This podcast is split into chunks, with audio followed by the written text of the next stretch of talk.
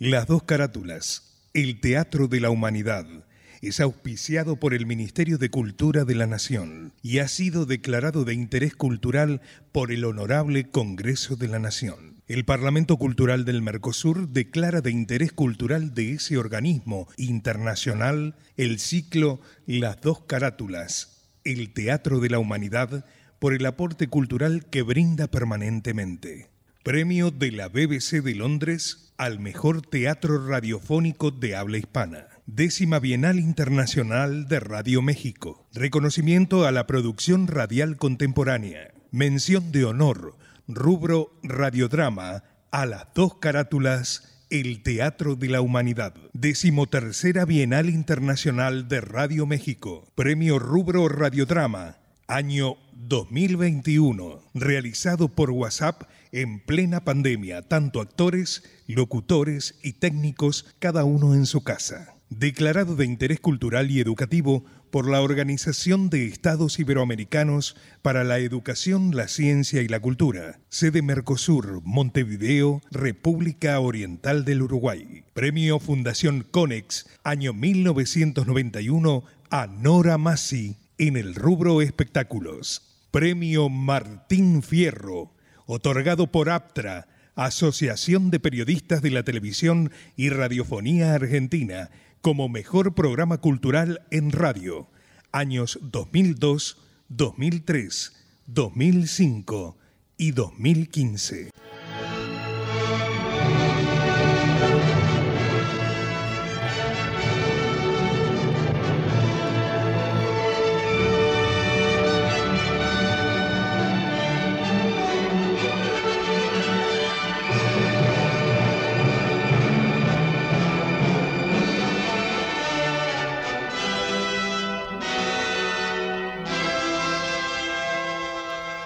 Radio Nacional, Buenos Aires, Argentina, presenta...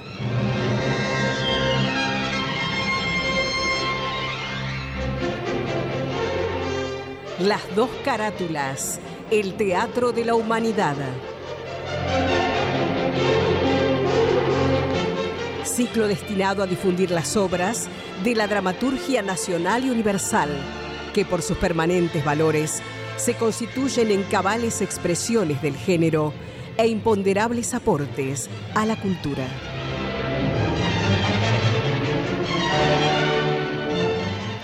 Hoy presentamos...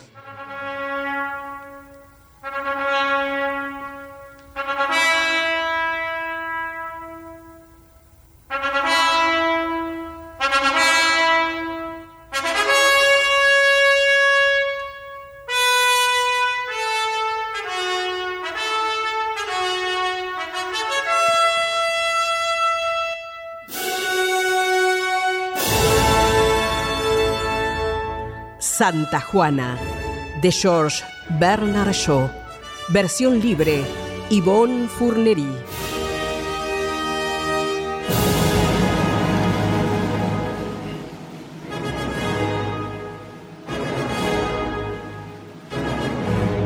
Actores invitados: Ingrid Pelicori, Daniel Miglioranza, Héctor Calori.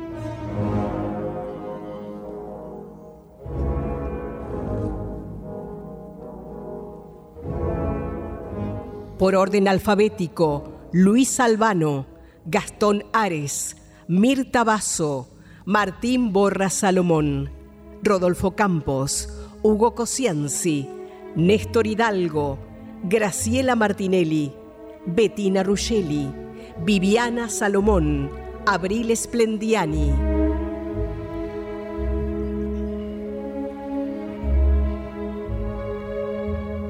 Producción y dirección general Nora Massi.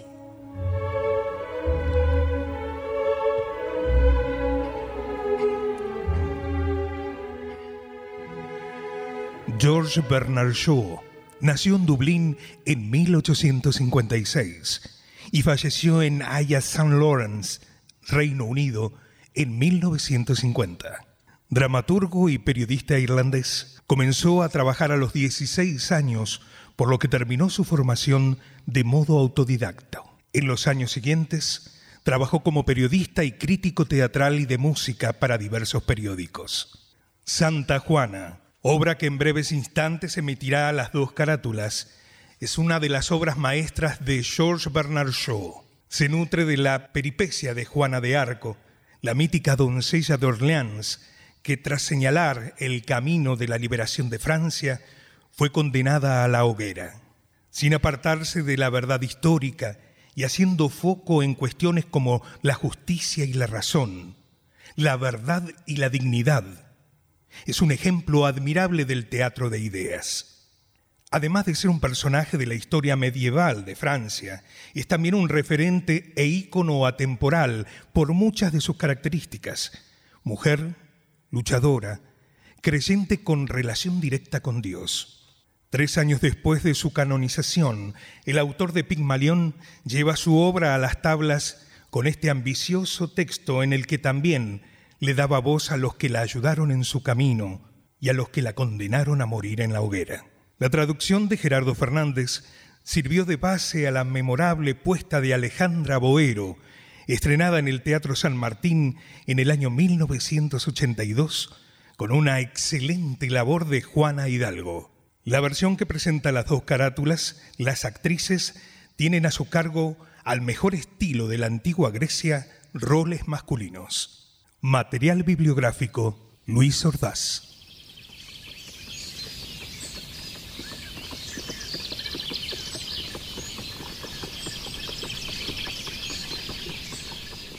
Una hermosa mañana primaveral del año 1429, en una sala de la planta baja del castillo de Vaucouleurs. El capitán Robert de Baudricourt vocifera a su ama, un ser insignificante, de esos que no pueden envejecer porque nunca fueron jóvenes. El militar está sentado tras una maciza mesa de roble, en una silla del mismo estilo, y el ama permanece erguida frente a él, si de erguida se puede calificar su postura. Señor, ya le he dicho que no hay huevos. ¿Pero cómo que no hay huevos? No es mi culpa, señor. Es la voluntad de Dios. Linda blasfemia. Así que estás diciendo que no hay huevos y la culpa es del Señor de los cielos. ¿Qué puedo hacer, señor? Yo no sé poner huevos. Ah, qué bien. Estamos de broma, ¿eh? además. No, no, no, señor. Es que las gallinas no quieren poner. Por todos los diablos. ¿Quién soy yo? Perdón, señor. Sí. ¿Quién soy yo? Soy Robert, señor de Baudricourt y capitán de este castillo de Vaucouleurs. O un pastor de vacas. Su poder aquí es mayor que el del rey, señor. Perfecto. ¿Y a quién tengo frente a mí? A mí, que no soy nadie. Ya lo sé. Mi único honor es el de ser su ama, señor. Mis tres gallinas de berbería son las mejores ponedoras de la región. Y no hay huevos. ¿Quién los robó? Nadie, nadie, señor. Es un maleficio. No digas estupideces. Quiero cuatro docenas de huevos en dos horas o que el cielo se apiade de tu alma. ¡Ay, señor! No habrá huevos mientras la doncella esté a la puerta. ¿La doncella? ¿Qué, qué doncella? La joven de Lorena, señor. La de Don Remy. ¿Me estás diciendo que esa muchacha que tuvo la osadía de pedirme audiencia hace dos días y a quien te ordené devolver a su padre con el mandato de que le diera una buena paliza, ¿está todavía aquí? Le dije que se fuera, señor, pero no quiso. ¿Pero cómo que no quiso? Uy, es tan decidida, señor. ¿Decidida? Sí. Canalla. ¿Te da miedo? Ah. ¿Eh? ¿Es eso? ¿Te da miedo? ¿Dónde está ahora? Afuera, en el patio, señor, hablando con los soldados. Siempre está charlando con ellos, salvo cuando reza. ¡Qué risa, ¿no? Si, si serás idiota. Conozco esta clase de muchachas que habla con los soldados. Ya vas a ver. Vas a ver cómo hablará conmigo en un ratito. ¡Eh! Sí. Sí, señor. ¿Eh? ¿Es a mí, señor? Te estoy señalando, ¿no? ¿Usted es el capitán? Maldita descarada. Sí, soy el capitán. A ver si un par de ustedes la hacen entrar de una vez. Sí, Y que señor. rápido. ¡Vamos!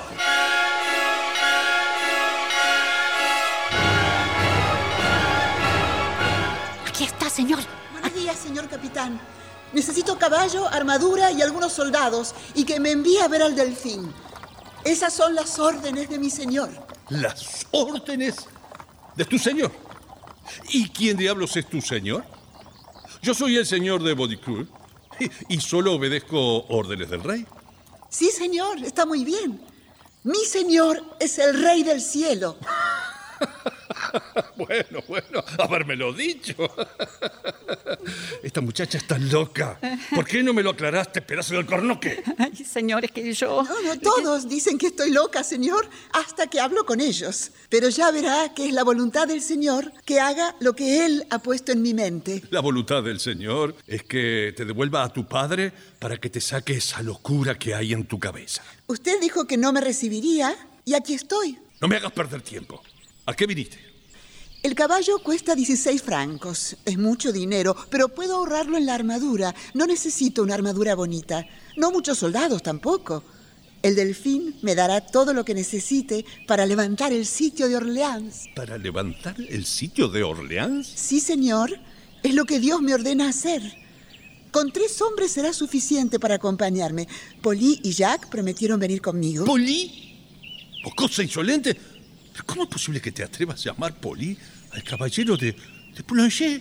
Sus amigos lo llaman así, señor. Y Jack... Eh, supongo que será el señor Jean de Metz, supongo, ¿no? Sí, señor. Jack vendrá con mucho gusto. Creo que Jean vendrá también. No va a ser necesario que se moleste, señor. Lo tengo todo preparado. Solo falta que usted dé la orden. Pero que el diablo me lleve. No, señor. Dios es misericordioso. Y Santa Catalina y Santa Margarita, que me hablan todos los días, intercederán por usted. Ya verá cómo irá al cielo y será recordado siempre como el primero que me ayudó. ¿Es verdad lo del señor de Boulanger? Eh, sí, sí, señor. Y también lo del señor de Metz. ¿Eh? ¿Eh? ¿El señor? Sí, sí. ¿Usted? ¿Quién va a ser? Que venga el señor de Boulanger. Bien, señor. Ay, de acuerdo, señor, muchas gracias. Llámeme cuando me necesite, señor. ¿Qué, qué te quedaste mirando ahí, pedazo de inútil? Sal por la otra puerta y no la pierdas de vista. Sí, señor, sí. C- eh, con su permiso, señor. Eh, Adelante, Polly. adelante, Poli. Eh, se trata de una charla informal, Polly. Eh, sentémonos por un momento. Bien. Todavía no me acostumbro a que seas un amigo de tan pocas palabras, aunque ahora necesito hablarte como un padre. Te escucho. Es acerca de esa muchacha por la que estás interesado. Primero, bueno, está loca. Segundo, no es una campesina, sino burguesa. ¿eh? Y eso sí que es importante. Su padre vino el año pasado a representar a la gente. No es noble, pero vive del dinero que, que gana. Esta clase de gente puede dar muchos disgustos a las autoridades. Entiendo que te parezca fácil engatusarla con la idea de, de que va a ver al delfín, pero, bueno, en fin, mi deber es protegerla. Así que no se te ocurra ponerle una mano encima. ¿eh? No es nada de eso. Pensaría antes en hacer algo así con la Virgen María eh, que con esa chica. Pero ella dice que te has ofrecido acompañarla.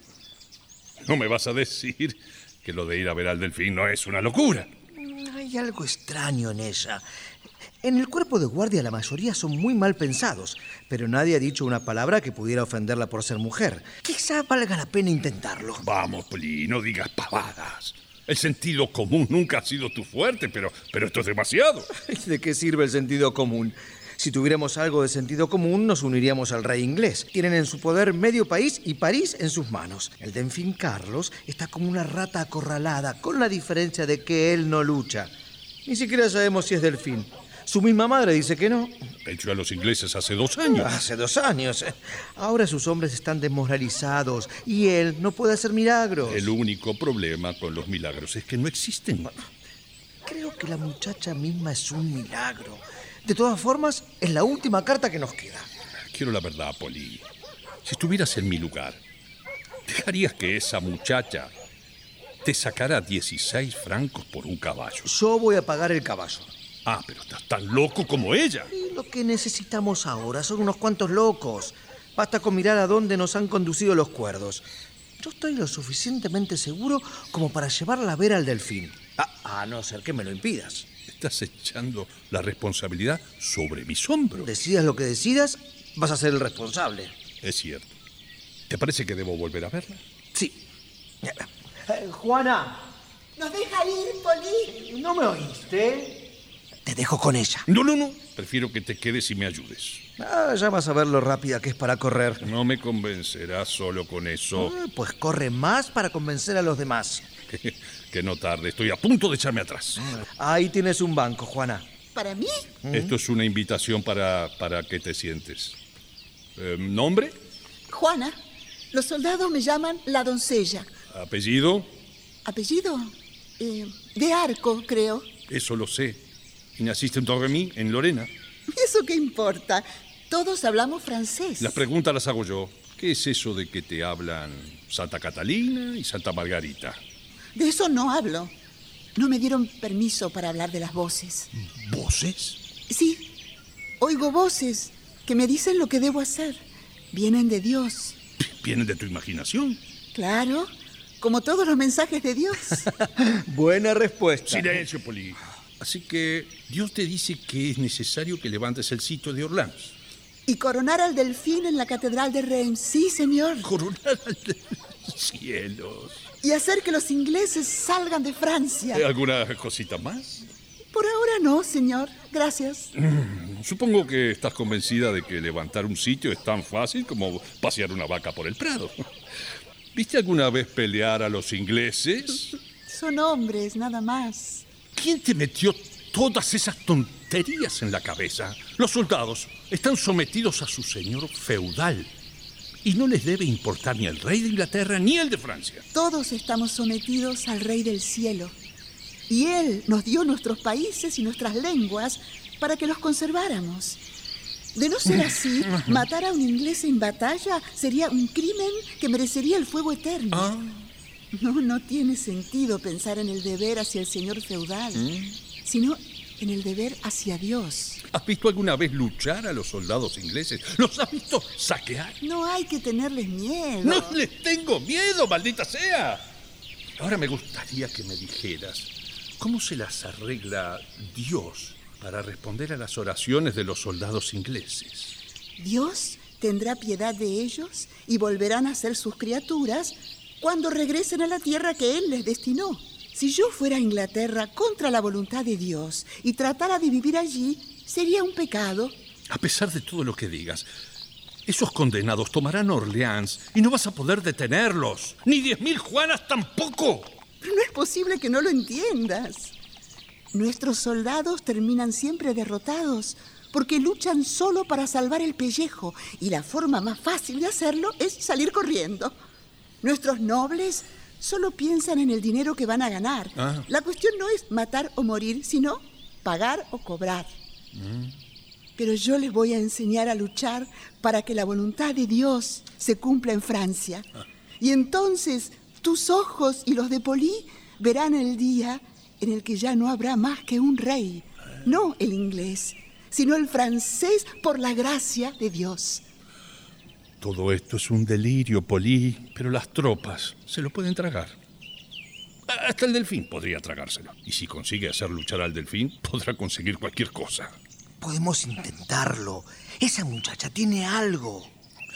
Eh, ahora me vas a escuchar. Y, y no me interrumpas mientras lo voy pensando. Sí, señor. Estas son las órdenes. Vas a ir a Chinon, donde está el delfín, bajo la escolta de este caballero y tres de sus amigos. Ay, señor. Su cabeza brilla como la de un santo. ¿Y cómo se las va a arreglar para llegar ante el rey, Robert? No lo sé. ¿Cómo se las arregló para llegar hasta mí? Además, si el delfín consigue sacársela de encima, vale más de lo que yo pensaba. Ir a Chinon y puede decir que, que yo la envié. Irá, irá a Chinon y puede decir que yo la envié. Ahí está. Sí. Y, y que sea lo que Dios quiera. Yo me lavo las manos. ¡Vamos, Polly! Adiós, viejo amigo. He apostado fuerte. Pero hay algo que es muy cierto. Esa muchacha tiene algo. Sí, tiene algo. Adiós, Robert. Señor, señor. ¿Qué, señor. qué, qué- pero qué pasa ahora? Las gallinas. ¿Qué pasa con las gallinas? Se están poniendo como locas, señor. cinco docenas de huevos. Dios mío, él no le envió.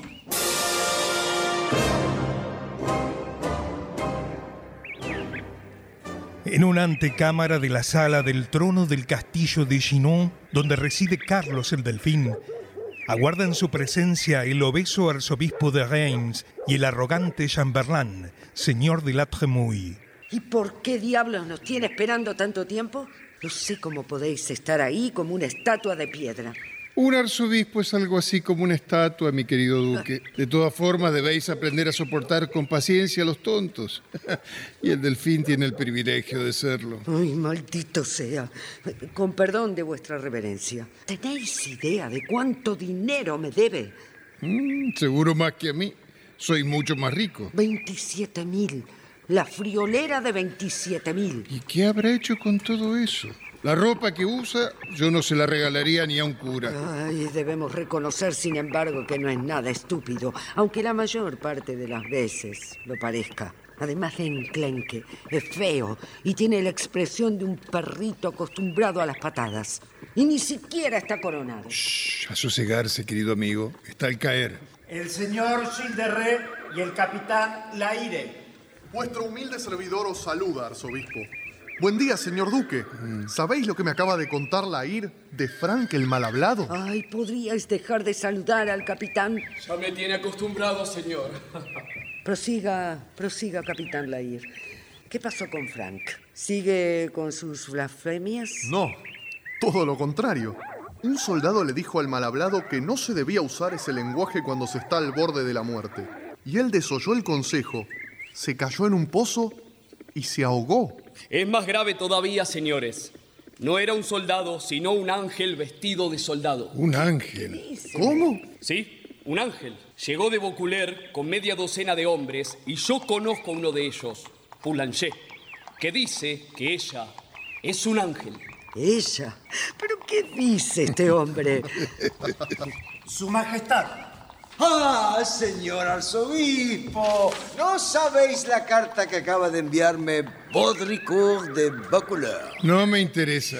Ah, gracias, monseñor. Siempre tan amable. Basta de ironías. ¿Qué dice esa carta? Ah, ¿por lo que a ustedes les importa? Me importa, sí. Dame ese papel. Ah, todos piensan que pueden tratarme como les dé la gana porque les debo dinero. Pero por mis venas corre sangre real. Oh, esos delirios de grandeza no te quedan bien. Carlos. Lástima que el título de arzobispo no te alcance para que vengan los santos a verte. ¿De qué estás hablando? Ah, no sé, no sé. Habría que preguntárselo al fanfarrón que me arrancó la carta de la mano. Cuidado con tus palabras. No hace falta que me grites. ¿Por qué no vas a gritarles a los ingleses y a derrotarlos por mí? Insolente. No, no, no, no, no, no, no levantes la mano. Es delito de alta traición. Tranquilo, duque, tranquilo. Guardemos un poco la forma, por favor. ¿Podríais decirme qué dicen esas líneas, monseñor? Sí, cómo no.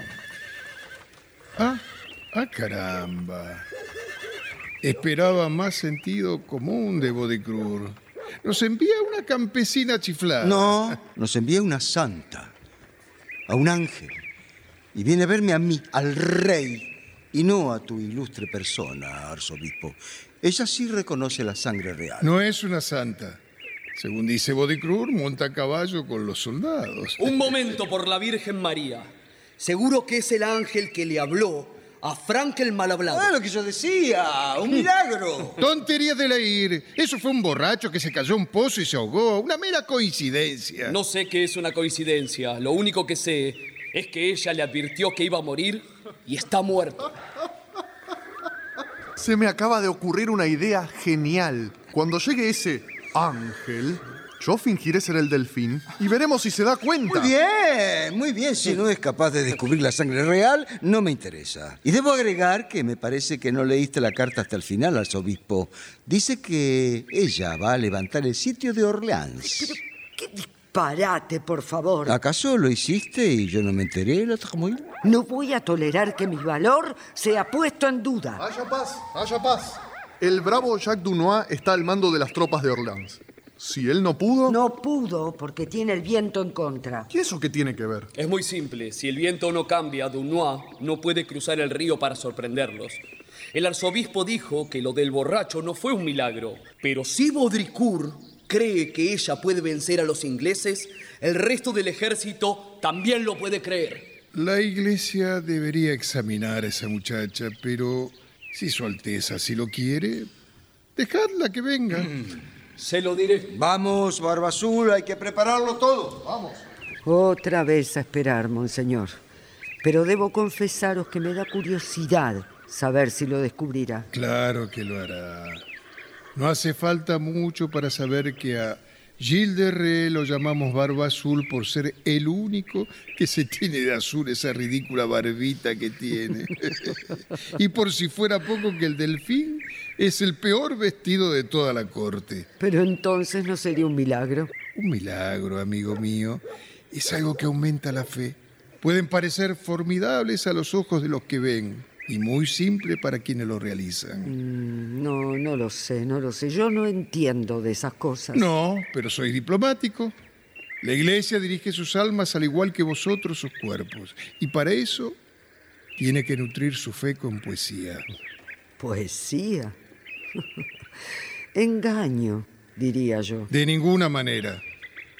Cuando la muchacha descubra al delfín, para mí no será un milagro, porque mi fe no aumentará. Pero si los demás sienten por un momento toda la gloria de Dios, será un milagro con todas las bendiciones. Se abre la cortina del fondo y deja ver la sala del trono en toda su amplitud con la corte reunida. A la derecha dos tronos sobre un estrado. Barbazul adopta una pose teatral sobre el estrado y como los demás cortesanos, se divierte con la broma. La puerta principal está al otro extremo de la sala. Los cortesanos en dos filas dejan un pasillo libre donde se incorpora el delfín. Se presenta ante la corte Juana, la doncella. Que se acerque al trono. Eh, aquí estoy. ¿Dónde está el delfín? Estás en presencia del delfín. Vamos, Barba Azul. A mí no me vas a engañar. ¿Dónde está el delfín?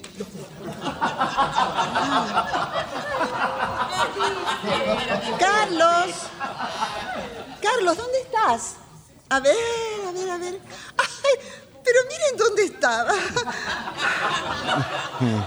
Tenemos que hablar, gentil delfín. Sí, sí, me descubrí. Estoy aquí para que eches a los ingleses de Orleans ¿Eh? y de Francia Oh. Y para coronarte rey en la Catedral de Reims, Eh, eh, donde se consagran todos los reyes de Francia.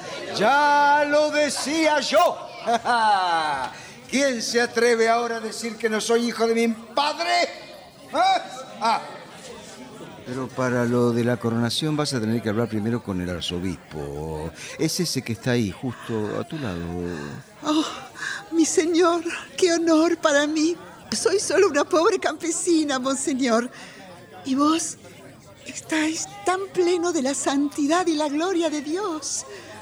Pero igual me daréis la bendición, ¿verdad? Hija, estás enamorada de la religión. ¿De veras? ¿Y eso está bien? Claro que está bien. Me habéis dado tanta fuerza, tanto valor. Debe ser maravilloso ser arzobispo. Maravilloso. La fe de esta doncella es una censura a vuestra frivolidad. Señor, no, nos reíamos de ella, no de vos. No os reíais de ella, sino de su fe. Monseñor, ¿por qué no echáis a toda esta gente para que pueda hablar a solas con el delfín? Eso, sí. Vayámonos todos. La doncella viene con la bendición de Dios y debe ser obedecida.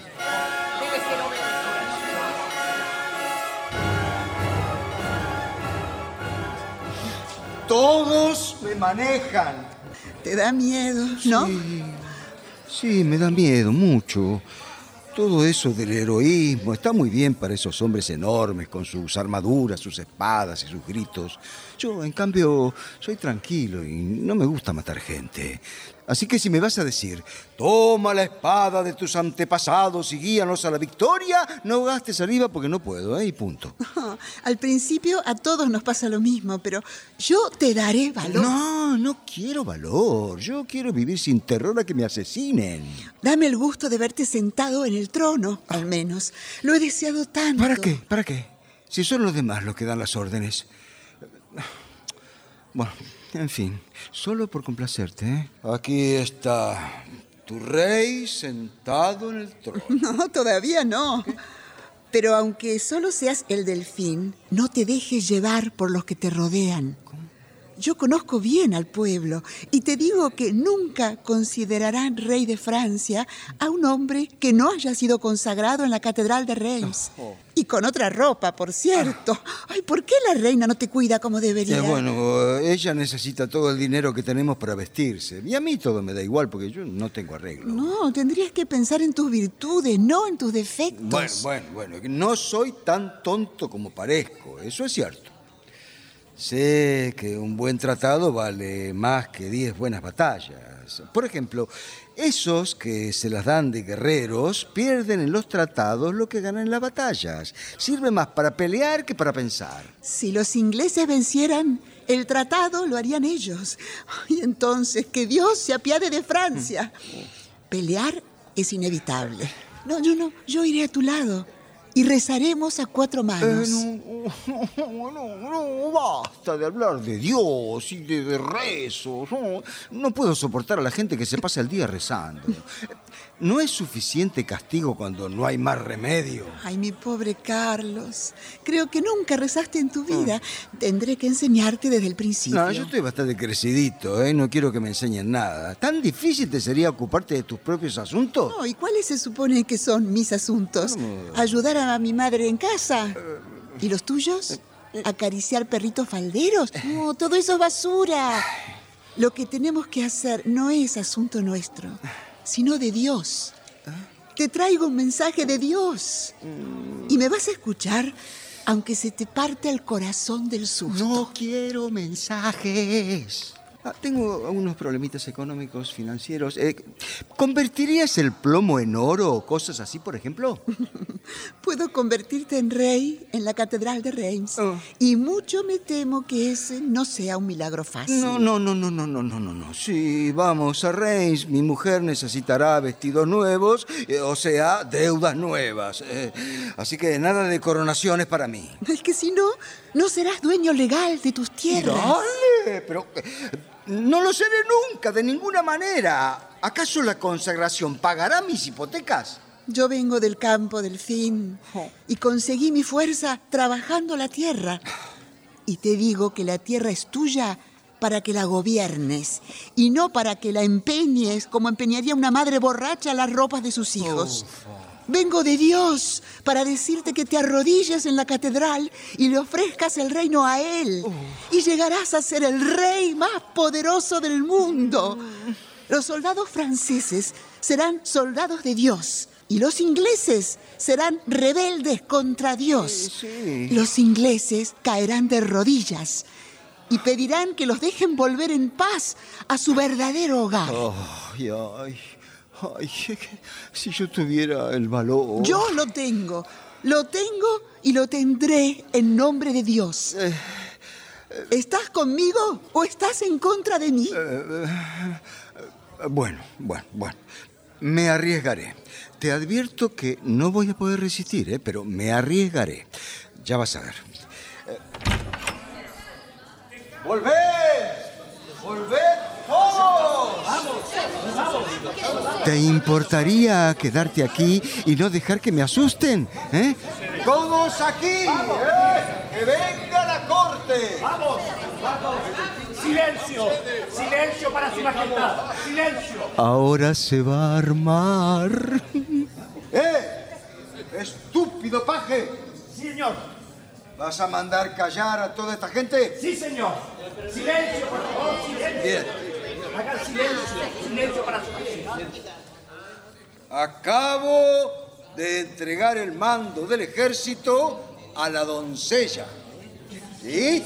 Sí, ella puede hacer lo que quiera con él. ¿Pero qué significa esto? El comandante en jefe del ejército soy yo. ¿Quién está con Dios y con su doncella? ¿Quién viene conmigo a Orleans? Con Dios y con su doncella, a Orleans. ¡A Orleans! ¡A Orleans! ¡A Orleans!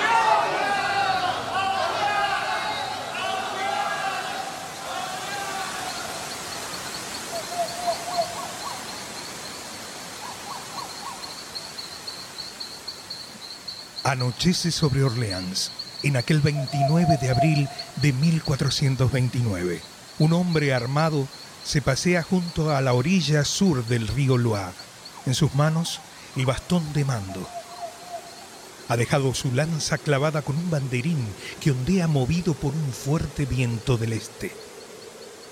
De pronto se detiene y clava sus ojos en el banderín como si con la fuerza de su mirada pudiera conseguir que el viento cambiara de dirección. Se lo ve agotado y ansioso. De pronto un bozarrón corta el silencio como un cuchillo. Los relámpagos anuncian tormentas. ¡Alto! ¿Quién es? ¡La doncella! Que pase enseguida. Eh, ¿Estoy frente a Dunois, el bastardo de Orleans? Ni más ni menos. Tanto como yo frente a Juana, la doncella. ¿Dónde están tus tropas? Algunas millas atrás. Pero veo que me han engañado. Me trajeron a la orilla equivocada del río. Eh, fui yo quien dio la orden. ¿Por qué lo hiciste? Hay un puente. Ay, por Dios, vamos a cruzarlo. ¿Qué estamos esperando? No se puede. ¿Quién lo dice? Yo. ¿No ves que te traigo la mejor ayuda que haya tenido nunca un general? La tuya. No, la del Rey del Cielo. Por ahora, de lo único que podemos armarnos es de paciencia. Paciencia. ¿Te parece momento para ser pacientes? El enemigo a nuestras puertas y nosotros de brazos cruzados. ¿Ves aquellos dos fortines al final del puente?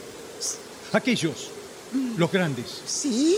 ¿Son nuestros o de los ingleses? No me interrumpas. Ellos tienen solo allí diez veces más soldados que nosotros. La tierra sobre la que están no se la dio Dios. La han robado. Él nos la dio a nosotros. Voy a tomar esos fortines.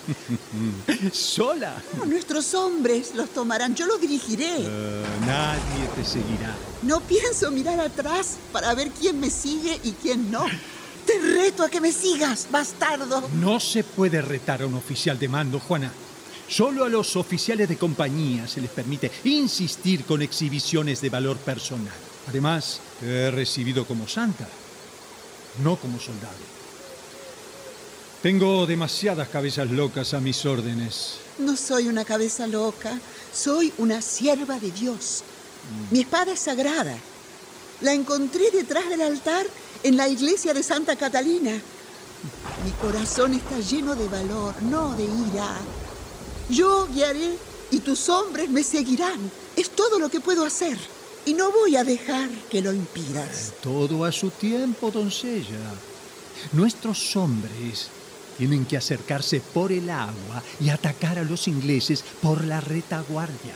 Entonces, a construir balsas y poner cañones en ellas y a ordenar a tus hombres que crucen. Todo está listo, pero tienen que esperar a Dios. ¿Pero qué estás diciendo? Es Dios quien los espera a ellos. Bueno, entonces que nos mande viento favorable. Mis barcas no pueden moverse en contra del viento. Tenemos que esperar hasta que Dios cambie el viento. Vamos. Vamos, te acompaño a la iglesia. No, no, a, a mí me gusta la iglesia, pero los ingleses no cederán a los rezos. No entienden otro lenguaje que no sea el de los golpes. Es que tengo una misión vital para darte. ¿Cuál? Rezar por el viento del oeste. Claro que lo haré. Vamos, vamos, no hay tiempo que perder. Pero, ¿qué pasa ahora? El banderín, doncella. El banderín ha cambiado. Sopla el viento del oeste. ¡Ay, bendito sea Dios! Bendito sea Dios.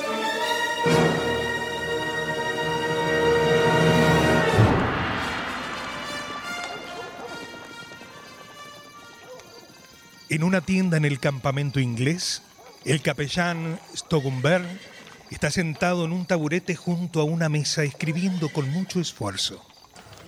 He aquí un trabajo exquisito, capellán. Tiene unas imágenes maravillosas. Pero en estos tiempos, en vez de hojear los libros, la gente los lee. Precisamente en estos momentos estoy esperando a Monseñor Cauchón para preparar la quema. El pobre ha sido expulsado de su diócesis por los seguidores de la bruja. y aquí lo tenemos. Mi querido obispo, qué alegría que aceptarais mi invitación. Ah, permitid que me presente. Richard de Beauchamp, conde de Warwick, a su servicio. Es un gusto para mí también, señor conde. Ah, os presento a nuestro capellán, el reverendo John de Stockgumber.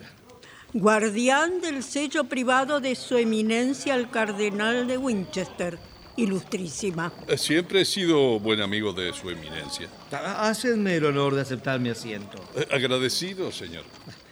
Nos encontráis en mal momento. No podemos evitar que Carlos sea coronado en Reims por esa joven de Lorena. La jugada maestra de la doncella, sin duda. Ah, supongo que el deber de vuestra ilustrísima sería denunciarla a la Inquisición y hacerla quemar por semejante ofensa. Si la capturan en mi diócesis, sí. Eh, Puedo inferir entonces que es una hechicera realmente. Desde ya os digo que deberemos tener en cuenta las opiniones de un tribunal francés. Un tribunal católico, señor. Sí, los tribunales católicos están compuestos por franceses, como la nueva moda los llama. Me temo que el hecho de que un ejército inglés haya sido derrotado por uno francés no los convencerá de que hay hechicería. Señor, en Orleans, esa mujer recibió una herida de muerte, pero siguió luchando todo el día y cuando avanzó sola hacia la muralla con un estandarte en la mano, nuestros hombres quedaron como paralizados y fueron arrojados al río donde se ahogaron casi todos. ¿Qué fue todo eso? ¿Una estrategia de Dunois o las llamas del infierno? Os ruego que perdonéis la vehemencia del capellán, monseñor. Pero ¿por qué Dunois no consiguió nada hasta que llegó la bruja? Y yo, por mi parte, os recuerdo que los nombres que llevaban escritos en ese estandarte eran los de Satanás, sino los de nuestro Señor y su Santa Madre. No sé qué responder, señor. ¿Es posible que la doncella os haya convertido? Si lo hubiera hecho no estaría aquí. Pero si el demonio está manejando a esa muchacha, puedo asegurarlos que el diablo se propone ir más lejos de lo que suponéis. Lo único que prueban sus victorias es que tiene la cabeza mejor puesta sobre los hombros que vuestros soldados. De acuerdo, señor. Retiro lo dicho por el capellán. Pero hay que quemar a esa mujer. La iglesia no puede quitar la vida, señor. Mi primer deber es buscar la salvación de su alma. No lo dudo, ¿no? Pero lo cierto es que de vez en cuando quemáis gente. ¿No es verdad? No. Cuando la iglesia separa a un hereje, como si cortase una rama muerta del árbol de la vida, el hereje es entregado al brazo secular. Yo, como militar, he debido endurecer tanto mi corazón al ver tantos horrores que me aventuro a suponer que a vos os sucede lo mismo. Es un deber muy doloroso, en efecto. Pero no es nada comparado con el horror de la herejía. Pienso en su alma, que podría sufrir por toda la eternidad. ¿Cómo puede ser acusada de herejía si cumple todos los preceptos de una hija fiel de la iglesia? Una hija fiel de la iglesia. El mismo Papa no se atrevería a vanagloriarse como ella. ¿Se ha acordado alguna vez de la iglesia en sus palabras? Nunca. Solo de Dios y de sí misma. ¿Y qué otra cosa podéis esperar? Está trastornada. El demonio la ha trastornado. Y está extendiendo esta herejía por toda la tierra. ¿Qué será del mundo si la sabiduría de la iglesia es arrojada a la basura por una ordeñadora de vacas? No pretendo contradeciros, ilustrísima, pero tratad de recordar que también hay instituciones temporales en el mundo. Yo y mis pares representamos a la aristocracia feudal, como vos representáis a la iglesia.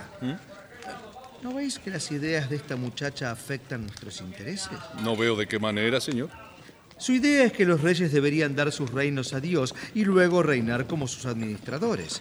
Y eso, mi estimado obispo, no es más que un hábil truco para suprimir a la aristocracia que no nos podemos permitir. El rey tomaría nuestras tierras, se las regalaría a Dios y Dios las cedería todas en propiedad al rey. ¿Y qué tendría eso de malo? Después de todo, sois vosotros quien nombráis al rey. Sí, sí, pero únicamente si el pueblo considera al rey como un espectáculo de feria que solo es dueño de los caminos, que son de todos. Si el corazón de la gente se inclina hacia el rey, sus señores nos convertiremos en cortesanos para adornar sus salones. ah, señor conde, señor conde. Si nos enfrentamos el uno con el otro, no derrotaremos a la doncella. El diablo nos divide y es él quien gobierna. No podemos olvidar nuestras diferencias ante un enemigo en común. Es que las ideas de la muchacha van mucho más allá.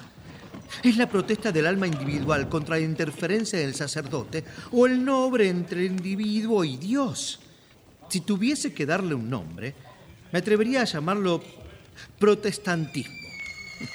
Lo entendéis maravillosamente, señor. Escarbad en un inglés y encontraréis a un protestante.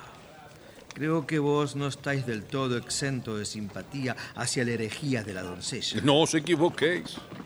Como sacerdote he llegado a conocer la mente del pueblo y allí podrías encontrar una idea más peligrosa todavía. Algo que solo puedo expresar con frases como Francia para los franceses o Inglaterra para los ingleses y otras parecidas. Bien, si vos quemáis a la protestante, yo quemaré a la nacionalista. Aunque quizá en esto el capellán no esté demasiado de acuerdo conmigo. Le gusta demasiado el lema de Inglaterra para los ingleses. Esta mujer niega a Inglaterra sus legítimas conquistas, otorgadas por Dios, por nuestra capacidad para gobernar a razas menos civilizadas para su propio bien. No comprendo lo que sus señorías entienden por protestante y nacionalista, pero mi sentido común me dice que esa mujer es una rebelde y con eso me alcanza. ¡Que la quemen! Bien, bien, ilustrísima. Creo que estamos de acuerdo. No del todo. Yo lucharé hasta el final para salvarla. Lo siento por la pobre muchacha. Yo la quemaría con mis propias manos. Dios mío, líbranos de la inocencia primordial.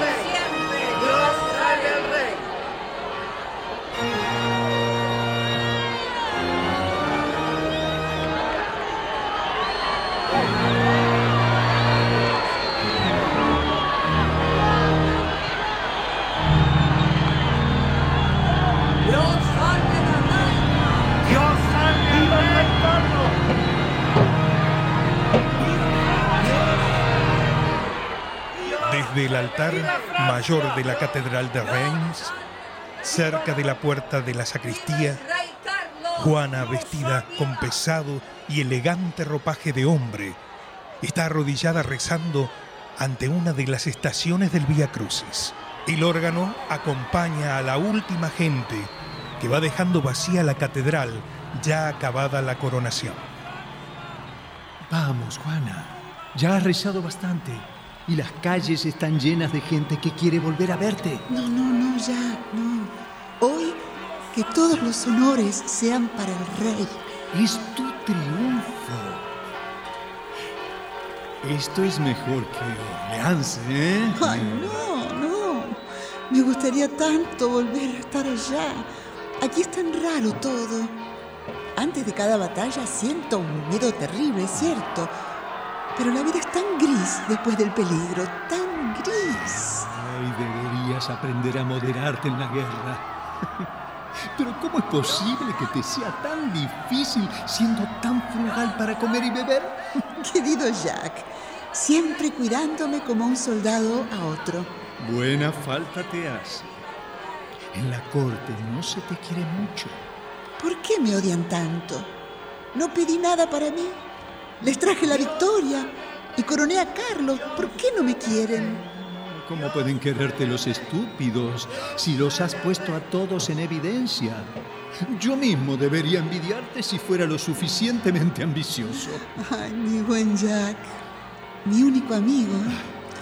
Apostaría que tu madre era de pueblo. Ay, sí, volveré al campo cuando haya tomado París. No creo que te dejen tomar París. Me parece que ellos preferirían que fuera París quien te tomara. Así que a cuidarse.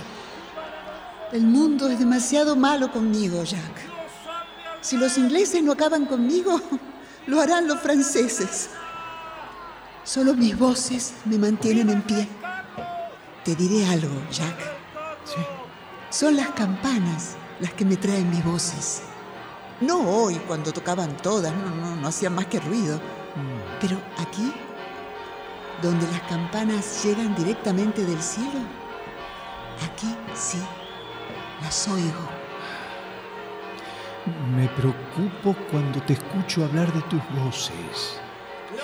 Si no supiera que existen razones de peso para hacer lo que estás haciendo, no sé, creería que estás un poquitito trastornada.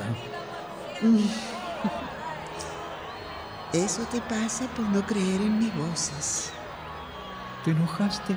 No. No, nunca lo conseguirías. No.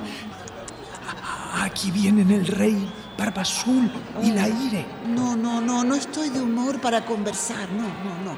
Me voy a alejar unos pasos. Por fin su majestad es un monarca consagrado. ¿eh?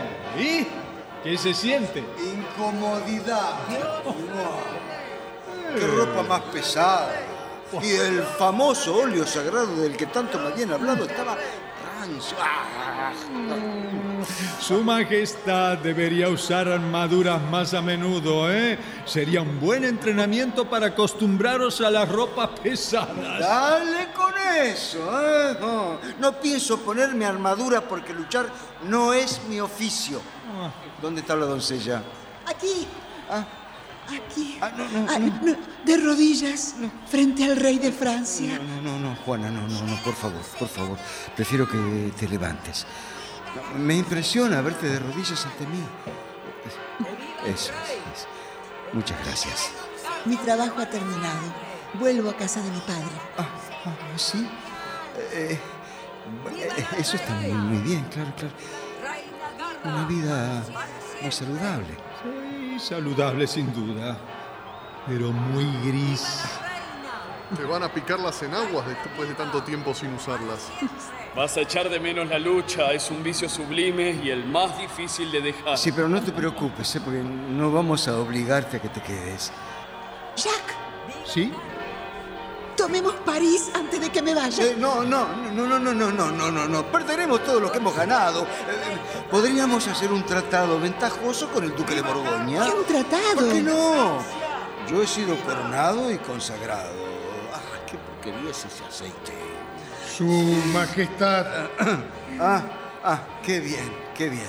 Llegáis justo a tiempo, mi buen arzobispo. ¿Podéis creer que la doncella quiere volver a la lucha? Cuando la dejamos, Eh, ¿acaso estamos en paz? No, pero nuestra suerte es demasiado buena para que dure. ¡Qué suerte! Dios luchó con nosotros. ¿Y vas a parar la lucha cuando todavía hay ingleses en la tierra sagrada de El Francia? rey se dirigía a mí, Juana. Que sea Monseñor entonces quien le diga que no es deseo de Dios que abandone justo ahora. Yo no pronuncio el nombre de Dios en vano, interpreto su voluntad con la autoridad de la iglesia. Cuando llegaste la respetabas, pero cuando Dios bendijo tus esfuerzos, te has manchado con el pecado de la soberbia. Eso es cierto. Cree que sabe más que nadie. Pero es que es cierto que sé más. Y no soy soberbia. Nunca hablo a no ser que sepa que tengo razón. ¿Y cómo te das cuenta de eso? Siempre lo sé.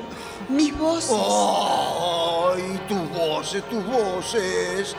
¿Por qué no llegan a mí si soy el rey? Sí, claro que llegan.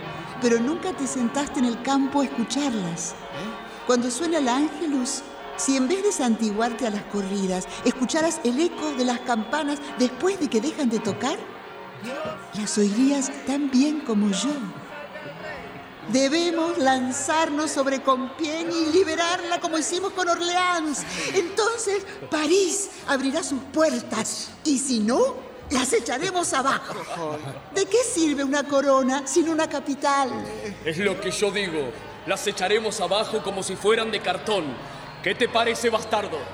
El coraje es un buen siervo en la guerra. Pero me parece mal, señor Lair. Nunca sabemos cuándo nos están derrotando. Ese es nuestro gran error. Nunca saben cuándo vencerán y eso es mucho peor. Estarían todavía sitiados si yo no hubiera forzado el ataque. Pregúntenle a Dunois, nadie lo sabe mejor que él. Juana, pienso que Dios estaba de tu parte, porque recuerdo cómo cambió el viento y cómo cambiaron nuestros corazones cuando llegaste. Pero como soldado te digo que si dejamos para Dios el trabajo que nos corresponde a nosotros, seremos derrotados. Es que nos... No nos- he terminado, Juana. Que nadie piense que nuestras victorias se ganaron sin táctica. No habéis dicho nada de mi desempeño durante la coronación, Rey Carlos. ¿Eh? Doncella, sé cuánto le debemos a Dios por todo lo que hiciste por nosotros. Pero te aseguro que de ahora en adelante, el que mejor mueva las piezas ganará la guerra si la suerte está de su parte. Ah, sí, sí, la suerte, sí, la suerte otra vez. Pero recuerden el día en que sus caballeros y capitanes no quisieron seguirme para tomar Orleans. Cerraron sus puertas.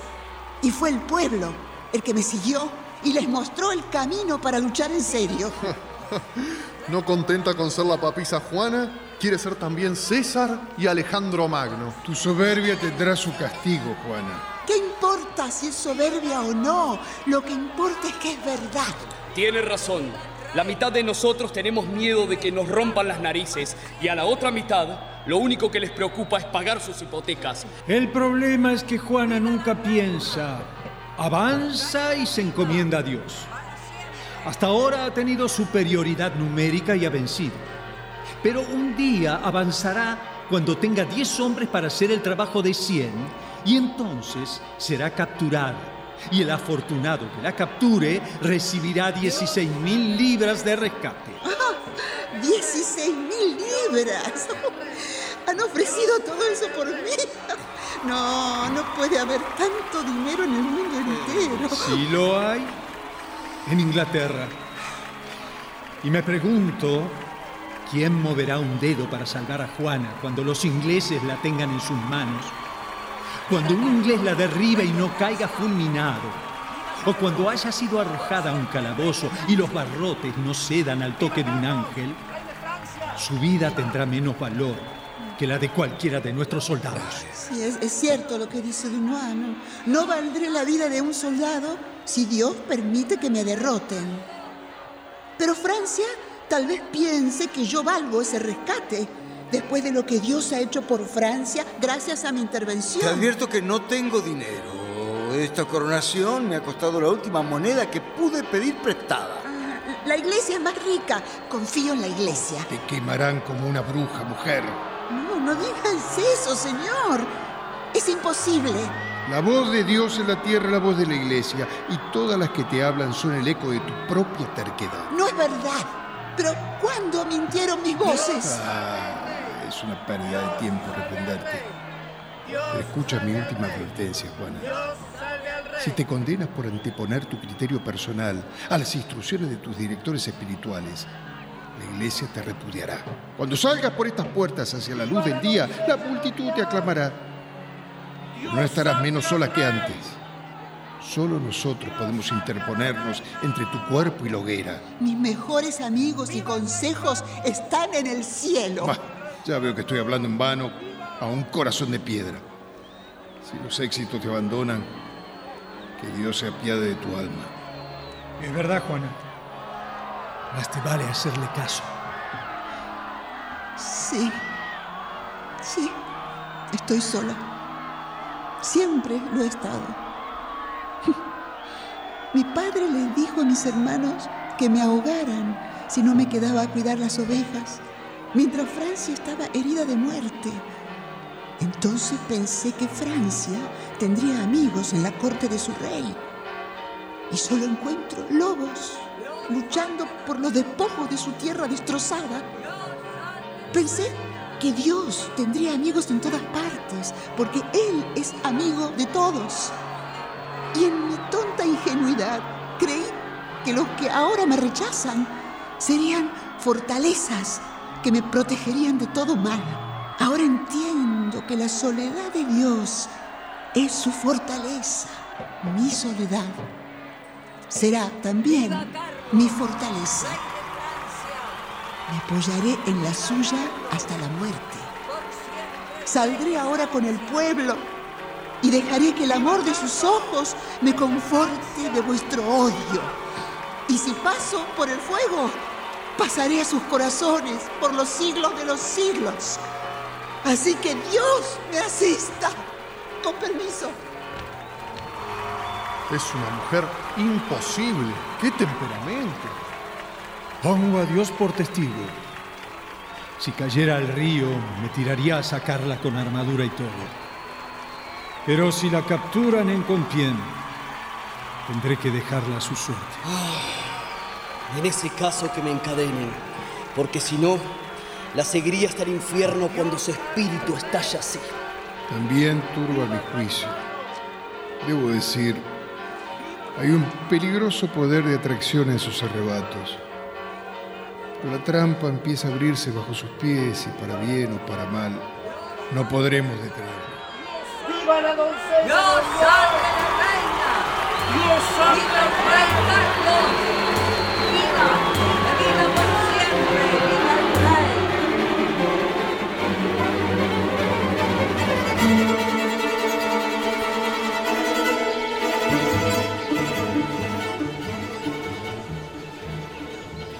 Rouen, en la luminosa mañana del 30 de mayo de 1431. Una gran sala de piedra en el castillo dispuesta para un juicio. Que tenga usted buen día, señor. Buen día para vos también, ilustrísima. No tengo el placer de haber sido presentado a vuestros amigos. Fray Juan Lemaitre, representante del Inquisidor General en Francia.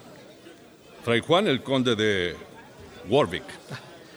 Me es muy grato conoceros, señor. Por desgracia no tenemos inquisidor en Inglaterra, aunque buena falta nos haría en circunstancias como esta. Y este señor es el canónigo de Estivé, que actuará como fiscal. Encantado, canónigo. Igualmente, señor conde. ¿Puedo preguntar en qué punto se encuentra el proceso?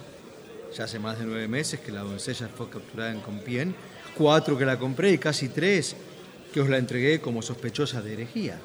Lamento informaros que todavía no ha comenzado, señor. ¿Cómo es posible?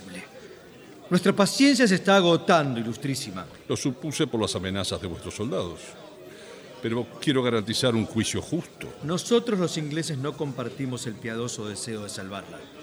Y es más, su muerte es una necesidad política que lamento, pero no puedo evitar. Si la iglesia la deja libre... Si la iglesia la deja libre, hay de aquel que se atreva a ponerle un dedo encima. Bueno, haced lo que podáis. Yo, por mi parte, lamentaría tener que actuar sin la bendición de la iglesia. Es asombroso cómo defendéis vuestros intereses a una costa de poner en peligro vuestra alma. Si nosotros temiéramos algo, no podríamos gobernar Inglaterra. Sería muy amable de vuestra parte que os retiraseis y permitierais trabajar al tribunal. Con todo gusto. Monseñor. Buenos días, capellán. Os presento al capellán del cardenal de Inglaterra, Monseñor Lemaitre. Mucho gusto en conoceros, señor inquisidor. Pero debo formular una protesta. Lo hacéis muy a menudo, debo decir. No falta quien me respalde, ilustrísima. Nos ha costado mucho trabajo redactar los 64 cargos. Y ahora se nos informa que ese número se ha reducido. Estoy abrumado de admiración por cómo habéis redactado tantos, pero los he reducido a dos. ¿A doce? Ja, Fijaos que la doncella ha tenido el atrevimiento de afirmar que Santa Margarita, Santa Catalina y el arcángel San Miguel le hablaban en francés. ¿Pensáis que debiera en haber hablado en latín? No. Insiste que debería haber hablado en inglés. ¡Oh, Ay, por supuesto, señor. Os recuerdo que esas voces son malignas. No sería halagador considerar que la lengua materna del diablo sea el inglés. Que conste mi protesta. Y que sepa que hay una conspiración para ignorar que la acusada robó el caballo de un obispo. Esto no es un tribunal policial. Debo confesar que hemos hecho averiguaciones y no hemos encontrado nada serio contra ella, señor inquisidor. ¿Tan peligrosa es esa herejía? Ay, Fray Martín, si hubierais visto todo lo que yo vi, no tendríais reparo alguno. Una muchacha piadosa o un joven que ha dado todo lo suyo a los pobres puede ser y pueden ser fundadores de una herejía que destruya por completo y a la vez a la iglesia y al imperio, si no se la extirpa sin piedad y a tiempo. Mujeres con ropa de hombres y hombres que se visten como Juan el Bautista serán seguidos bien pronto por bandadas de mujeres histéricas y lo que empezó siendo poligamia terminará siendo incesto. Además, que ningún tribunal podría ser tan inhumano como lo sería el pueblo con los sospechados de herejía. Y antes de que existiera la Inquisición, el sospechado de herejía era lapidado, desgarrado y quemado en su casa junto a sus hijos inocentes por el pueblo. ¿Algo que agregar, señor obispo, antes de que se inicie el juicio? Os habéis expresado mejor de lo que yo hubiera podido hacerlo. Pero quisiera añadir algo. Las terribles herejías de las que no habéis hablado luego se extinguen. Pero la cristiandad católica puede ser traicionada desde adentro por esta gran herejía que el comandante en jefe del ejército inglés llama protestantismo. ¿Qué dice el obispo Cauchón? Eh, a propósito, a propósito, ¿qué medidas preventivas ha tomado el señor, el conde de Warwick, en caso de que el pueblo se compadezca de ella? 800 hombres armados a la puerta, ilustrísima. Se abre la sesión. Que entre la acusada. La acusada, que entre. No es necesario que sigas de pie, Juana. Estás muy pálida hoy. ¿No te encuentras bien? Agradezco su interés. Bastante bien, sí. ¿Por qué saltasteis desde la torre, Juana? ¿Por qué alguien abandonaría una prisión si pudiera? Confesión de herejía. Herejía, dice. Soy una hereje por tratar de escapar de la cárcel. Sin duda. Si estáis en manos de la iglesia e intentáis salir de ella, estás desertando de la iglesia. Y eso es herejía. No, eso es una estupidez. Ya veis, señor, cómo soy injuriado por esta mujer. No te beneficia nada ser impertinente, Juana. Pero es que solo dicen disparates. Yo seré razonable si ustedes también lo son. Terminemos con esto. Esta sesión aún no ha comenzado. La acusada debe jurar sobre los evangelios, decir toda la verdad. Otra vez. He jurado todo lo jurable y ya no juraré más. Debería ser sometida a tortura, señor. No, es que no puedo soportar el dolor y diré lo que sea con tal de evitarlo. Y después me volvería atrás. ¿De qué le serviría? Hay mucho de cierto en eso. Pero es costumbre utilizar la tortura. Pues hoy no se hará, si no es necesario. Y no se hable más. Es la ley. Y es una grave irresponsabilidad apartarse de los procedimientos. Y solo un idiota puede decir algo así. Terminemos con esto. Voy a hacerte una pregunta muy seria, Juana. Y cuidado con la respuesta porque tu vida y tu salvación están en juego. ¿Te someterás a la opinión de la iglesia? Soy su hija fiel y la obedeceré como tal. ¿De verdad? Siempre y cuando no me mande algo imposible. ¡Silencio! ¡Silencio! Acusa a la iglesia de mandar algo imposible. Si la iglesia me ordena hacer cualquier cosa contraria al mandato de Dios, no cederé, sea lo que sea. La iglesia es contra Dios. ¿Necesitáis alguna prueba más, señor obispo? Mujer. Herejía, herejía. Has dicho bastante como para quemar a 10 herejes ¿Estás diciendo que no estás sujeta a la autoridad del Papa, los cardenales, los arzobispos y obispos aquí representados? Es a Dios a quien hay que servir primero. Te hemos abierto la puerta de par en par y nos la has cerrado en la cara y en la cara de Dios.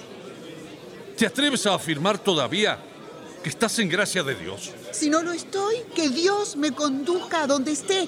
Y si lo estoy, que Dios me conserve en ella. Esa es una buena respuesta, señor. Debo insistir en la gravedad de dos delitos que ella no niega.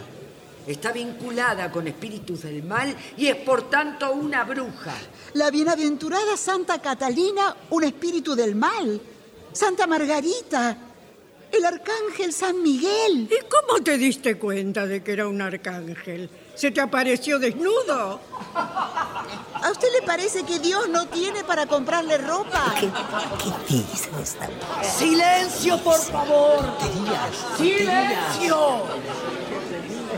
También Juana es una buena respuesta, pero no viene al caso. ¿Aceptas que esas apariciones tuyas son demonios que buscan la perdición de tu alma? Acepto a los mensajeros de Dios. Es evidente, no quiere salvarse. Siendo el segundo tema, te quitarás esas ropas indecentes. A ver qué contesta ahora. ¡Que conteste! De ninguna manera. Pecado de desobediencia, señor. Mis voces me dijeron que me vistiera de soldado. La voz se dice.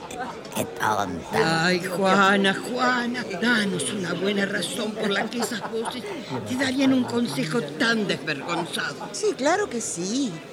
Yo era un soldado y vivía entre soldados.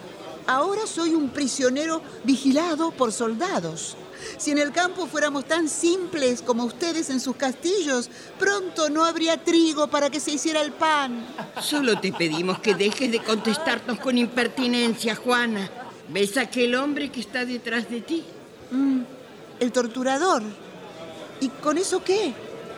El obispo dijo que no me iban a torturar. Ese hombre no solo tortura, es el verdugo. ¡Eh, tú! Verdugo, contesta mis preguntas para que la doncella se entere. ¿Estás preparado para quemar a un hereje hoy mismo? Sí, señor. ¿Está ya lista la hoguera? Sí, señor. Los ingleses la han hecho tan grande que no podré acercarme para facilitarle la muerte. Será una muerte muy cruel. No, no me irán a quemar. Uy, la van a quemar, dice. Vamos a ver, vamos a ver qué pasa. Por fin te das cuenta. Hay 800 soldados ingleses esperando para llevarte a la plaza del mercado en cuanto la sentencia de excomunión haya sido pronunciada. Faltan pocos minutos para ese momento. Ay, Dios mío, Dios mío, Dios mío. No desesperes, Juana. Aún puedes salvarte. Mis voces me prometieron que no sería quemada. ¿Todavía no te has dado cuenta de que te han engañado? No, no puede ser. Eso es imposible. ¿Acaso han cumplido alguna de sus promesas desde que te apresaron? La iglesia te tiende sus brazos. Ah, es verdad. Mis voces me han engañado. Los demonios se han burlado de mí. Ahora llora. Solo un loco metería su propio pie en el fuego. Loado sea el Señor que te ha salvado. Amén. Ya mismo redacto el acta. ¿Qué tengo que hacer? Deberás firmar un acta de retracción de tu herejía. Eh, No sé escribir. Has firmado muchas cartas antes. Sí, pero me sujetaban la mano. Solo ponía la cruz. Señor, vais a permitir que se nos escape. La ley debe seguir su curso, señor capellán. Vos lo sabéis. Lo que sé es que un francés no tiene idea de lo que es ser fiel. Hay 800 hombres a las puertas que se encargarán de que esta bruja sea quemada aún en contra de nuestra voluntad. ¿Qué es esto? ¿Qué he hecho? Que se callen. Que se callen porque nos van a echar. He dicho silencio, señores, o hago desalojar la sala. ¡Silencio! ¡Silencio, he dicho! Señor capellán, os ordeno que os sentéis. No quiero sentarme. Señor Inquisidor, el capellán me ha llamado traidor. Es que lo sois, todos. En el juicio no habéis hecho más que suplicarle a esta bruja que se retracte. Si no queréis sentaros, quedaos de pie. No quiero quedarme de pie. Señor obispo, aquí está el acta para que la firme la doncella. Léesela, Fray Martín. Yo, Juana, miserable pecadora, confieso que he simulado tener revelaciones de Dios, de los ángeles y de los santos. Y he rechazado las advertencias de la iglesia de que eran tentaciones del demonio. He blasfemado al vestir ropas indecentes. He rechazado los deberes propios de las mujeres que las hacen gratas al cielo. Me confieso culpable de los pecados de idolatría, desobediencia, soberbia y herejía. De todos ellos me retracto, agradeciendo a vosotros por haberme devuelto a la gracia de nuestro Señor. Nunca más caeré en estos errores y todo esto lo juro por Dios omnipotente, en testimonio de lo cual firmo con mi nombre la presente acta. Tiene que jurar por Dios, sí, sí, tiene que jurar por Dios. ¿Está claro, Juana? Muy claro, señor. ¿Y es verdad? Si no lo fuera, la hoguera no estaría esperándome. Vamos, hija, dame la alegría de guiar tu mano. Ah, sí, muy bien.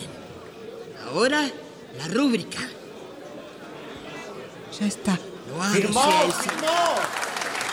La oveja descarriada ha vuelto al redil. Te declaramos libre del peligro en que te hallabas. Gracias. Pero para que permanezcas protegida de tentaciones, te condenamos a pan y a agua. Pan y agua. Sí, a pan y agua, pan y agua. En cadena perpetua. ¿Cadena perpetua? ¿No me van a dejar en libertad? Después de todo lo que dijiste, estás soñando. Dame ese papel. Lo rompió.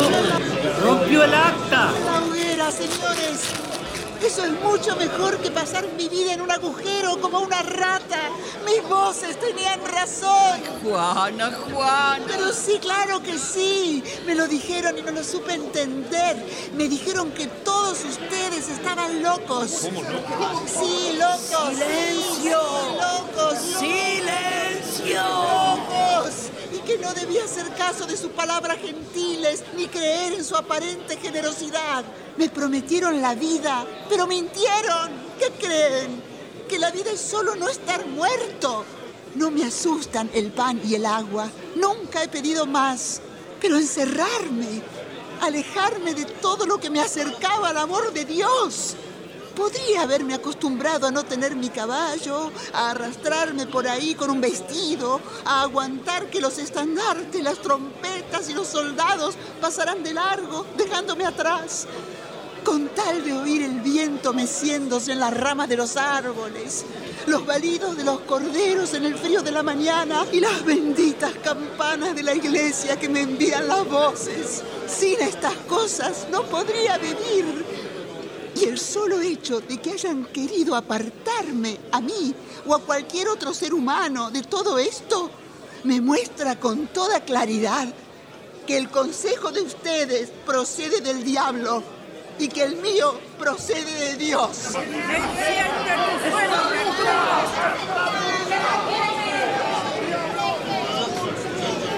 Ay. Si tu consejo viniera de Dios, ¿no te liberaría él mismo? Ninguno de ustedes tiene la menor idea de lo que son los caminos del Señor. Si Él quiere que vaya a su encuentro pasando por el fuego, lo haré, porque soy su hija. Y aquí no hay nadie digno de que yo viva entre ustedes.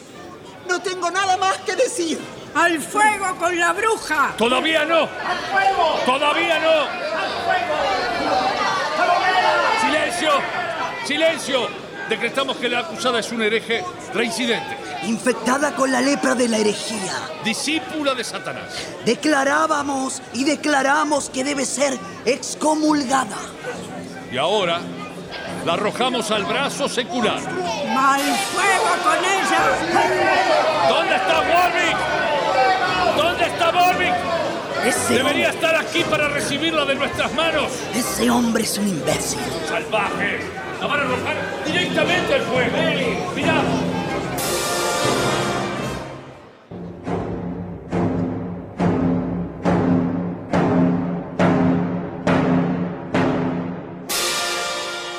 Pero deberíamos presenciar la consumación de este acto espantoso.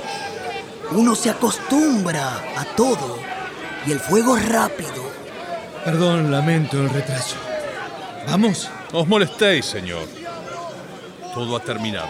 Yo iré a presenciar el final. Así que, con vuestro permiso.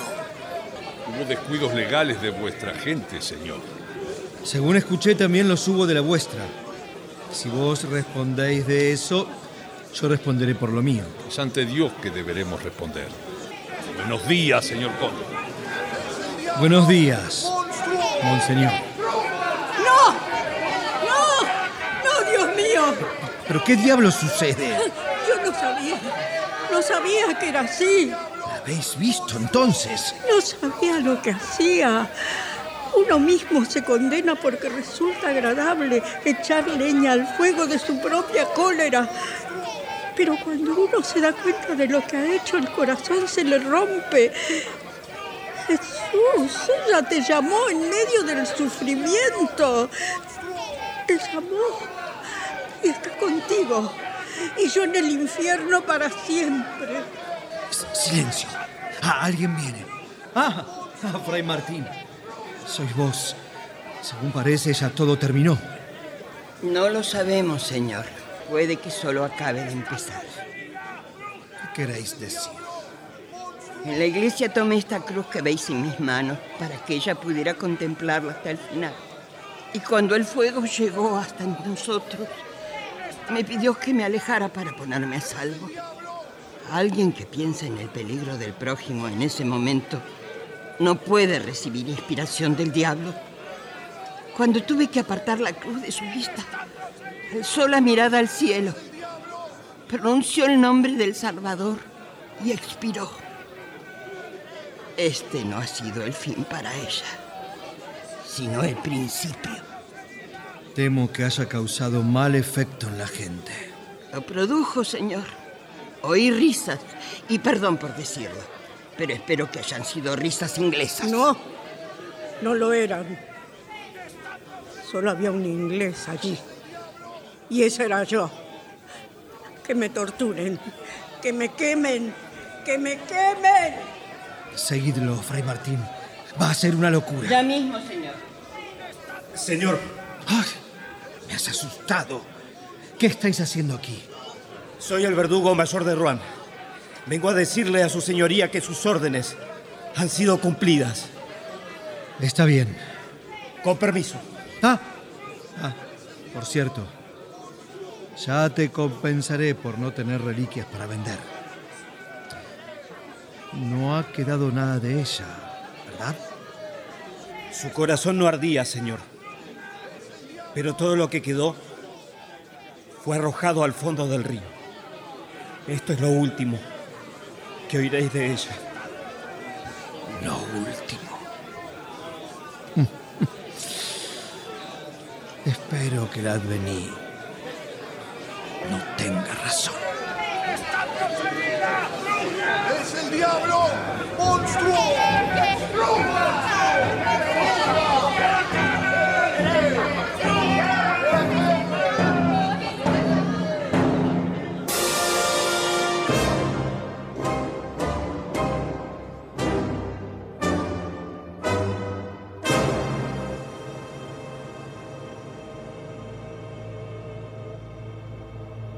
Y así llegamos al epílogo. Han pasado 25 años. No hay manera de poder decir dónde están los personajes. Solo sabemos que fueron transportados a algún rincón del futuro. En principio, diremos que los relojes saltaron hasta una noche desapacible de junio de 1456. Hay muertes que todo lo nacen, dice el poeta. Y esta fue una de ellas. Esa muchacha consiguió hacer un hombre de mí. Y ahora me llaman Carlos, el victorioso. No, Carlos. Fue Dios. Y gestionaste un juicio para limpiar tu coronación. Lo bien que hiciste. Con perjurios, corruptelas y falsos testimonios. Pero mi inocencia pudo más. Mis voces sabían lo que hacían. Perdón por interrumpir. Vengo de casi cinco siglos después y he sido enviado para anunciar a quien quiera escucharme que Juana de Arco, la doncella, acaba de ser canonizada santa. ¡Santa! ¿Yo? No, nunca se me ocurrió semejante cosa. Dado en la Basílica Vaticana 16 de marzo de 1920. Eso quiere decir que puedo resucitar. Ay, ¿qué pasa? ¿Dónde se fueron? Ay, Dios, que creaste este mundo maravilloso. ¿Cuándo estará preparado para recibir a tus santos? ¿Hasta cuándo habrá que esperar? ¿Hasta cuándo? ¿Hasta cuándo? ¿Hasta cuándo? ¿Hasta cuándo?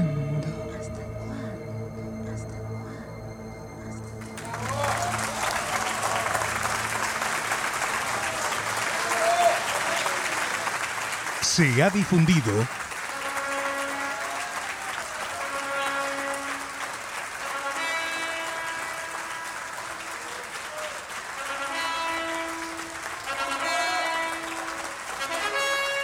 Santa Juana de George Bernard Shaw.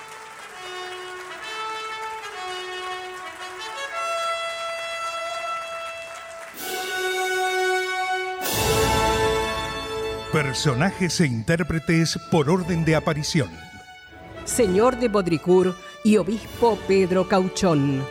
Luis Albano, El ama y duquesa Bettina Ruggelli, Beltrán de Poulanger y Conde de Warwick. Néstor Hidalgo, Juana, Ingrid Pelicori, Duque de la Tremouille y Fiscal Jean d'Estivé. Viviana Salomón, Arzobispo de Reims. Héctor Calori, Barba Azul. Martín Borra Salomón, Capitán Laire, Inquisidor y Caballero. Gastón Ares, Paje y Verdugo. Rodolfo Campos, Carlos, el Delfín. Daniel Miglioranza, Jacques Dunois. Hugo Cosianzi, Capellán Stongumbert. Graciela Martinelli, Hermano Martín d'Advenu. Mirta Basso, El Pueblo. Abril Splendiani.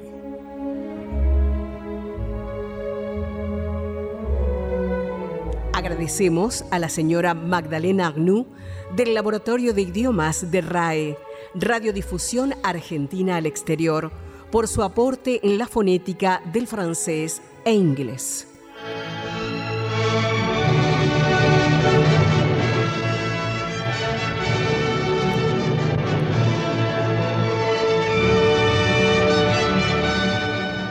Presentación del autor y relatos, Hernán Yexmayer.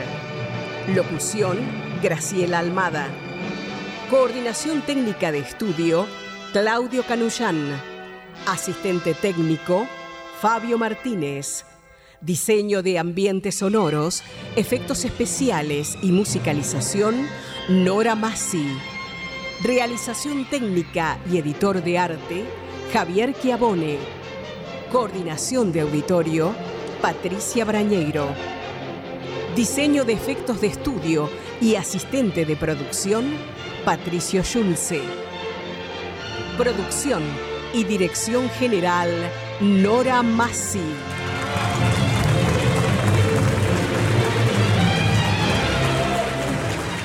El material de archivo de dramaturgos argentinos universales que difunde las dos carátulas es cedido por el Instituto Nacional de Estudios de Teatro.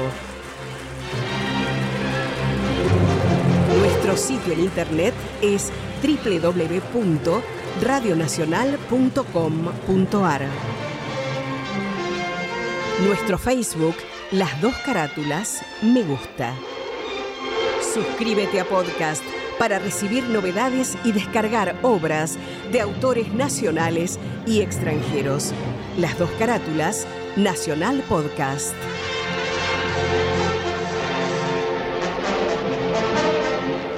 Fue una presentación de Las Dos Carátulas, el Teatro de la Humanidad, por Radio Nacional, Buenos Aires, Argentina.